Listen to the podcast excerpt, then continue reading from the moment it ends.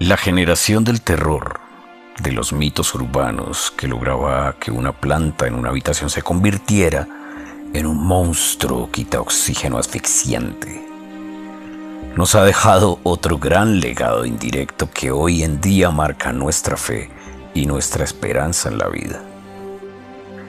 En aquellos años 70 y 80 existían personajes icónicos, no solo de la época, sino de la ciudad particularmente, que hacían parte del paisaje diario de nuestras calles.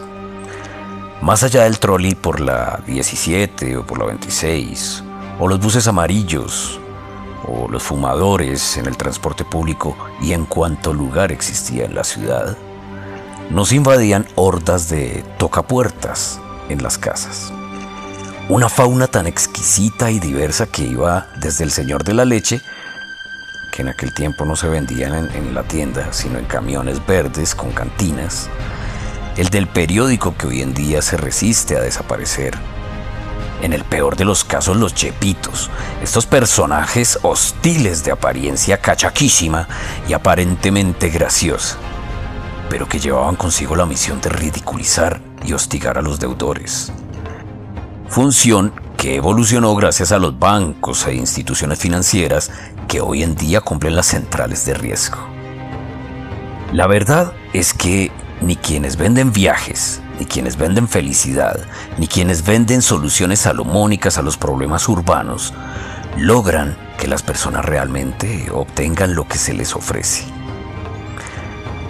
Vamos a nuestra época moderna, siglo XXI, tercera década. ¿Cuánto te venden las marcas gracias a tus sueños? Tener casa, carro y pensión. Viajar alrededor del mundo. Tener tu propia empresa. Son algunos de los sueños de las personas que las marcas han aprovechado a través de campañas publicitarias. Y estas ya no pretenden que te des cuenta de su hambre por la venta o posicionamiento. Los tiempos del vendedor de enciclopedias descansan en paz. Sin embargo, algo queda. La carita feliz y la carita triste siguen siendo las mejores maneras de vender. Hoy en día el vendedor te llega con algunas posiciones iniciales muy claras y reiterativas, como por ejemplo, ¿dónde están tus sueños? ¿Quieres ser tu propio jefe? Logra tu libertad financiera.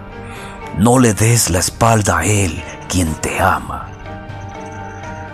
Vote por mí, no por los corruptos, etcétera, etcétera, etcétera. Voy al punto clave que es precisamente que todos tratan de vender algo. Así como antes el vendedor golpeaba la puerta, hoy sabe que golpeará al WhatsApp, al Facebook, al Instagram, correo electrónico, etcétera, etcétera, etcétera. Y su base de ventas serán tus emociones, tus debilidades o tus vacíos también tus anhelos, tus ambiciones. Un vendedor financiero que desea ampliar sus clientes te dirá que tiene el método perfecto para que multipliques tu dinero. Lo mismo que haría el que quiere como base su pirámide o negocio de aquellos. Y similares, que aparecen por temporadas prometiendo grandes ganancias que te llevarán a tu libertad financiera y ser tu propio jefe. Pero mis favoritos son dos específicos. Los que llenarán tus vacíos con intangibles, basado en profecías, suposiciones o escrituras modificadas a través de miles de años.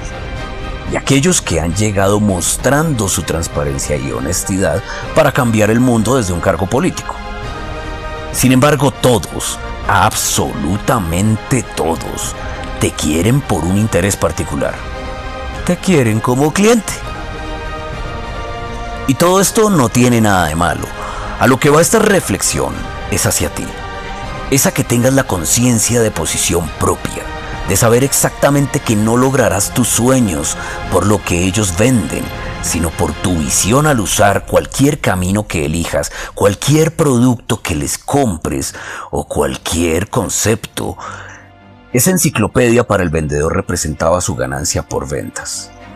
Y tú, un cliente más al que no dudarían ofrecerle la siguiente edición. Dependía de ti si esa enciclopedia se convertía en mayor conocimiento, herramienta continua de consulta o simplemente decoración en la biblioteca de la casa. Porque no es lo que te ofrezcan ni cómo puedan tratar de persuadirte, es lo que sea de utilidad para ti. Esta fue otra opinión dispolar. Espero en el siguiente episodio.